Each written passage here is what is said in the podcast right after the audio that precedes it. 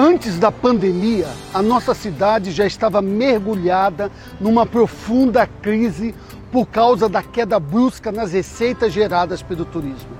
Mesmo assim, a pandemia foi usada como desculpa pelo atual prefeito, que quer se manter no cargo de qualquer jeito.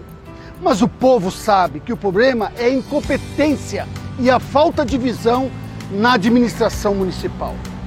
Somente Nelton 12 tem um projeto consistente, do qual me orgulho de fazer parte para a diversificação da economia e que será capaz de tirar a Foz do Iguaçu da atual crise.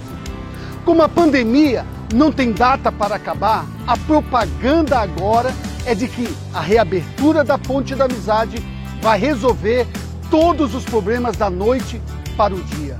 Ora, Todos nós sabemos que isso é mais uma propaganda enganosa. Não adianta tentar empurrar os problemas para depois das eleições. O povo já sabe como resolver isso. Faz o 12 aí.